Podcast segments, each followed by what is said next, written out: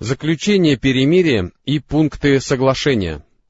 Курайшиты, понимавшие, что положение становится критическим, поспешили направить для заключения перемирия Сухайля бин Амра, строго наказав ему следующее. Перемирие можно заключать лишь при условии, что в этом году он уедет от нас, чтобы арабы никогда не говорили, что он вошел в Мекку благодаря своей силе. Явившись к посланнику Аллаха, салаллаху алейхи вассалям, Сухайль бин Амр сказал, «Теперь ваше дело облегчилось, ибо если курайшиты направили сюда этого человека, значит, они хотят мира». И после того, как Сухайль пришел туда, они долго разговаривали и в конечном итоге договорились о том, что соглашение должно включать в себя следующие пункты. В этом году посланник Аллаха, салаллаху алейхи вассалям, возвращается обратно и не входит в Мекку, а на следующий год мусульмане могут вступить в Мекку и оставаться в городе в течение трех дней, имея при себе только мечи в ножнах, а курайшиты никоим образом не станут препятствовать им. Второе. Военные действия между сторонами прекращаются на 10 лет, в течение которых людям гарантируется безопасность, и они не будут нападать друг на друга. Третье. Любой из тех, кто пожелает заключить союз с Мухаммадом, может сделать это, и любой, кто пожелает заключить союз с курайшитами, может сделать это. А то племя, которое присоединится к любой из сторон, будет считаться ее составной частью, и любое враждебное действие против этих племен будет рассматриваться как враждебное действие против соответствующей стороны. Четвертое. Того из курайшитов, кто придет к Мухаммаду без разрешения своего покровителя, иначе говоря, сбежит от них, он вернет им, а того из находящихся вместе с Мухаммадом, кто придет к курайшитам, сбежав от него, ему возвращать не будут. После этого посланник Аллаха, салаллаху алейхи вассалям, подозвал к себе Али, да будет доволен им Аллах, чтобы он записывал, и продиктовал следующее. «С именем Аллаха, милостивого, милосердного». Услышав это, Сухайль сказал, «Что касается Ар-Рахмана, то, клянусь Аллахом, я не знаю, что это такое. Пиши с именем Твоим, о Аллах». И пророк, салаллаху алейхи вассалям, велел Али, да будет доволен им Аллах, написать так, а потом продиктовал. Вот на каких условиях заключает мир Мухаммад, посланник Аллаха. Тут Сухайль сказал, клянемся Аллахом, если бы мы знали точно, что ты посланник Аллаха, то не стали бы ни мешать тебе достичь Каабы, ни сражаться с тобой. Пиши же Мухаммад бин Абдулла. На это пророк, салаллаху алейхи вассалям, сказал, Клянусь Аллахом, поистине, я посланник Аллаха, даже если вы и не верите мне. И велел Али, да будет доволен им Аллах, написать Мухаммад бин Абдуллах, а слова «посланник Аллаха» стереть. Однако Али, да будет доволен им Аллах, отказался стирать эти слова, и тогда их собственноручно стер сам пророк, салаллаху алейхи вассалям. После этого соглашение дописали до конца, а когда перемирие было заключено, к нему присоединилось и племя Хузаа, ставшее союзником хашимитов еще при жизни Абдуль-Муталлиба, на что мы уже указывали в начале книги. А теперь заключившие союз с посланником Аллаха, салаллаху алейхи вассалям, в качестве подтверждения их старого союза. Что же касается племени Бану Бакр, то оно заключило союз с курайшитами. Выдача Абу Джандаля — Пока это соглашение записывали, со стороны нижней части Мекки неожиданно появился закованный в кандалы Абу Джандаль ибн Сухайль, да будет доволен им Аллах, который присоединился к мусульманам. Увидев его, Сухайль воскликнул, «И прежде всего я требую от тебя вернуть этого человека». Пророк, салаллаху алейхи вассалям, сказал, «Мы ведь еще не заключили соглашение». На это Сухайль сказал, Тогда я вообще ни о чем не буду разговаривать с тобой. Пророк, салаллаху алейхи вассалям, попросил, «Отдай мне только его». Но Сухайль сказал, «Я тебе его не отдам». Пророк, салаллаху алейхи вассалям, сказал, «И все же сделай то, о чем я прошу». Но Сухайль сказал, «Не сделаю». А потом ударил Абу Джандаля, да будет доволен им Аллах, по лицу, схватил его за воротник и потянул за собой, чтобы вернуть его к многобожникам. Тут к мусульманам обратился сам Абу Джандаль да будет доволен им Аллах, который закричал изо всех сил, «О, мусульмане, неужели же меня вернут многобожникам, которые станут отвращать меня от моей религии?» А посланник Аллаха, салаллаху алейхи вассалям, сказал, «О, Абу Джандаль, терпи и надейся на награду Аллаха, и Аллах приведет тебя и тех слабых, которые находятся вместе с тобой, к облегчению и укажет вам выход. Поистине, мы заключили с этими людьми перемирие и дали им слово, как и они дали нам его, и мы не нарушим своего слова. Что же касается Умара бин Аль-Хаттаба, то он подбежал к Абу Джандалю, да будет доволен Аллах ими обоими, и сказал, «Терпи, о Абу Джандаль, поистине это всего лишь многобожники, и жизнь любого из них не дороже жизни собаки», и придвинул к нему свой меч. А потом Умар, да будет доволен им Аллах, говорил, «Я думал, что он схватит меч и ударит им своего отца». Но этот человек пожалел его, и то, чему суждено было свершиться, свершилось.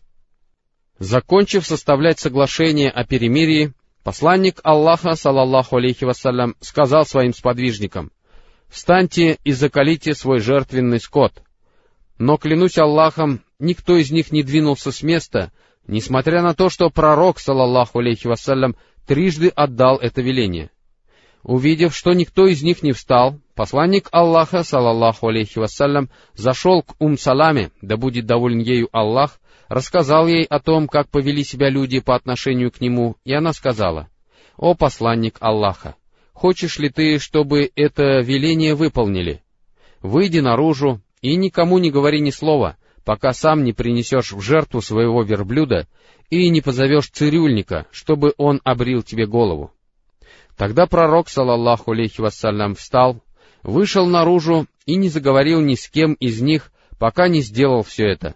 Он заколол своего верблюда и позвал цирюльника, который обрил ему голову.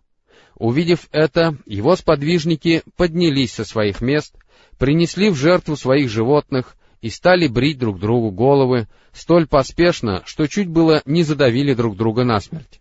Они приносили в жертву одного верблюда за семерых или одну корову за семерых, а посланник Аллаха, салаллаху алейхи вассалям, принес в жертву верблюда с серебряным кольцом в носу, который прежде принадлежал Абу Джахлю, чтобы вызвать гнев многобожников после чего он трижды обратился к Аллаху с мольбой за обривших головы и один раз за тех, кто укоротил волосы. Во время этого похода Аллах Всевышний не спаслал аят, в котором говорилось, что обривший голову преждевременно, по причине болезни, должен совершить определенные искупительные действия. Этот аят был неспослан в отношении Кахба бин Уджры, да будет доволен им Аллах.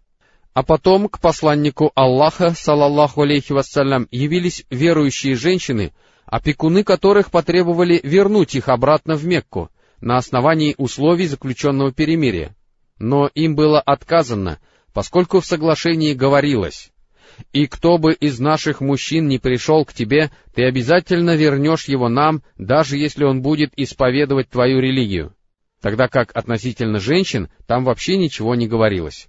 Об этом Аллах Всевышний не спаслал следующий аят. «О те, кто уверовал! Когда к вам приходят переселяющиеся верующие женщины, подвергайте их испытанию, хотя Аллах лучше знает об их вере, и если вы убедитесь, что они веруют, то не возвращайте их неверным. Не разрешается неверным состоять в браке с верующими женщинами, как и верующим женщинам не разрешается быть женами неверных отдавайте неверным то, что они израсходовали, и не будет на вас греха, если вы станете жениться на них после уплаты им положенного, и не старайтесь сохранить узы брака с неверными женщинами. Десятый аят сура «Испытуемая».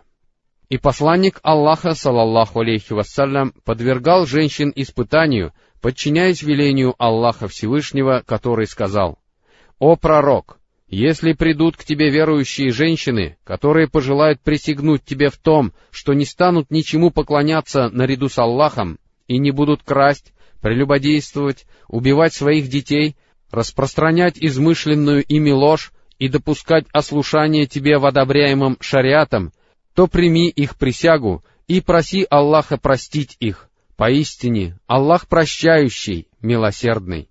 Двенадцатый аят, сура «Испытуемая». И тем, кто принимал эти условия, пророк, саллаллаху алейхи вассалям, говорил, «Твоя клятва принята», и не возвращал их курайшитам. После этого мусульмане развелись со своими неверными женами, а Умар, да будет доволен им Аллах, в тот же день развелся с двумя своими женами, которые остались многобожницами, и впоследствии на одной из них женился Муаввия бин Абу Суфьян, а на другой — Саффан ибн Умайя. Что следовало из пунктов этого соглашения? Нет сомнений в том, что если принимать во внимание скрытый смысл заключенного в Аль-Худайбии перемирия, то его следует считать великой победой мусульман. Так, например, раньше курайшиты совершенно не признавали мусульман, стремились к их поголовному истреблению и не могли дождаться того дня, когда станут свидетелями их конца.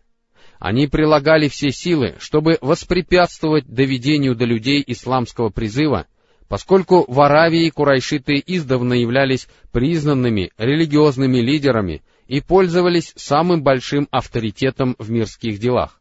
Таким образом, уже то, что курайшиты пошли на это перемирие, означало признание ими силы мусульман и свидетельствовало о том, что больше они не в состоянии оказывать мусульманам серьезного сопротивления. Смысл третьего пункта заключенного перемирия указывал на то, что курайшиты забыли о своем религиозном и светском лидерстве и к этому времени думали только о собственной безопасности, и даже если бы ислам приняло все остальное население Аравии, это не взволновало бы их, и они не попытались бы оказать на этот процесс никакого влияния. Разве это не стало очевидным поражением курайшитов, и не послужило указанием на то, что мусульмане одержали явную победу. Для мусульман цель кровопролитных войн, которые они вели со своими врагами, заключалась не в захвате имущества, не в уничтожении людей и не в том, чтобы силой заставить своих врагов принять ислам. Единственной их целью было обеспечение полной свободы, которой люди могли бы воспользоваться в сфере идеологии и религии. Ведь Аллах Всевышний сказал, и скажи, истина от вашего Господа. Кто хочет, пусть верует, а кто хочет, пусть не верует. 29 аят, сура «Пещера». Достижению того, к чему стремились мусульмане, не могла помешать никакая сила, и они достигли своей цели в полном смысле этого слова, добившись желаемого с помощью того, что им, возможно, не давала бы явная победа в войнах. Обеспечив людям свободу, мусульмане добились огромных успехов в деле призыва. И если до заключения этого перемирия мусульман насчитывалось не более трех тысяч человек, то при завоевании Мекки два года спустя в одной только мусульманской армии было уже десять тысяч воинов. Второй пункт соглашения о перемирии являлся второй составной частью этой явной победы. Первыми начинали войны не мусульмане, а курайшиты, на что указывают и слова Аллаха Всевышнего, который сказал, «И они первыми начали войну». 13 аят Сура Покаяния. Если же говорить о военных дозорах и рейдах мусульман, то предпринимались они лишь для того, чтобы курайшиты отказались от своего высокомерия, перестали отворачиваться от пути Аллаха и относились к мусульманам как к равным, благодаря чему каждая из сторон могла бы действовать свободно. И договор о прекращении военных действий сроком на 10 лет позволил положить предел их вызывающему поведению, явившись указанием на неудачу, слабость и поражение тех, кто развязал войну. Первый же пункт позволил открыть дорогу к запретной мечети, которая несколько лет оставалась недоступной для мусульман, что также явилось неудачей курайшитов, единственным утешением для которых могло служить то, что они воспрепятствовали доступу к ней мусульман в этом году. Таким образом, три пункта перемирия были явно на руку мусульманам, и только четвертый давал преимущество курайшитам. Однако и они были ничтожными и никак мусульманам не вредили. Известно, что пока мусульманин оставался мусульманином, он никуда не бежал от Аллаха и его посланника и не покидал города ислама Медины, а поступал подобным образом лишь тот, кто явно или тайно становился вероотступником. Но если человек отрекался от ислама, мусульмане уже не нуждались в нем, и то, что он покидал мусульманское общество, шло этому обществу только на пользу, на что и указывают слова посланника Аллаха, салаллаху алейхи вассалям, который сказал, «Поистине, это Аллах удалил того, кто ушел от нас к ним». Если же говорить о тех мекканцах, которые приняли ислам, то хотя они и лишались возможности укрываться в Медине, но ведь земля Аллаха оставалась просторной, и разве не оказалась для мусульман достаточно просторной Эфиопия, в то время, когда жители Медины вообще ничего не знали об исламе? И именно это имел в виду посланник Аллаха, салаллаху алейхи вассалям, когда сказал, «А того, кто придет от них к нам, Аллах приведет к облегчению и укажет ему выход». Несмотря на то, что внешне подобная уступка могла служить предметом гордости для курайшитов, на самом деле это свидетельствовало об их сильном беспокойстве, тревоге и упадке духа, а также об их страхе за собственное существование и существование своей религии. Они будто чувствовали, что находятся на грани жизни и смерти, в силу чего и вынуждены были принимать подобные меры предосторожности. С другой стороны, то, что посланник Аллаха, салаллаху алейхи вассалям, не стал настаивать на возвращении мусульман, сбежавших к курайшитам, свидетельствует лишь о том, что он был полностью уверен в прочности своего положения и в своих силах, и поэтому не побоялся согласиться на это условие. Такова истинная суть пунктов этого перемирия. Однако было два внешних фактора, которые ввергли мусульман в уныние и послужили причиной их огорчения. Во-первых, пророк, салаллаху алейхи вассалям, говорил им, что они придут к Каабе и совершат обход вокруг нее. Так почему же он вернулся, не совершив обхода? Во-вторых, Мухаммад — посланник Аллаха, салаллаху алейхи вассалям, который следует истине, а Аллах обещал привести свою религию к победе. Так почему же Мухаммад поддался давлению курайшитов? И при заключении перемирия согласился на то, что мусульмане посчитали для себя унизительным. Вышеуказанные обстоятельства породили множество сомнений, тревог и домыслов, а мусульмане были оскорблены в своих лучших чувствах, и поэтому вместо того, чтобы поразмыслить о возможных последствиях заключенного пророком перемирия, они принялись скорбеть. Возможно, что больше всех был огорчен Умар бин Аль-Хаттаб, да будет доволен им Аллах, который пришел к пророку, салаллаху алейхи вассалям, и спросил, «Разве мы не правы, и разве наши враги не заблуждаются?» Пророк, салаллаху алейхи вассалям, сказал, «Конечно, мы правы». Умар спросил, «Разве наши погибшие не в раю, и разве их погибшие не в огне?» Пророк, салаллаху алейхи вассалям, сказал, «Конечно, а Умар спросил, так почему же мы должны унижаться в том, что касается нашей религии, и возвращаться, когда Аллах еще не рассудил нас с ними?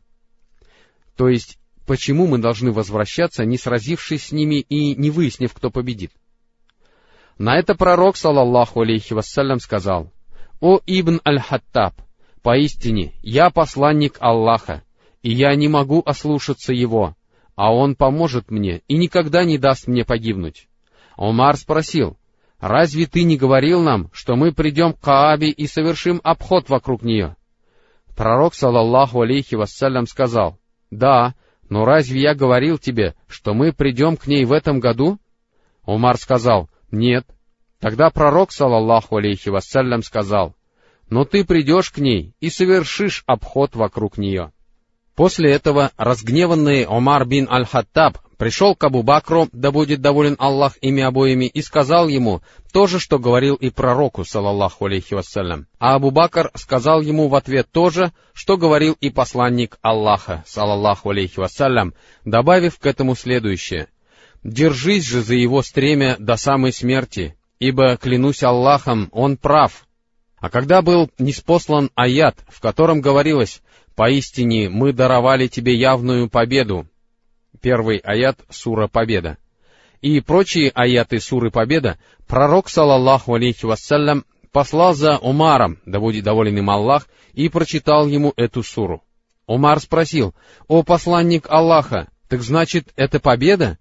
И посланник Аллаха, салаллаху алейхи вассалям, сказал «Да». Умар же обрадовался и вернулся к себе.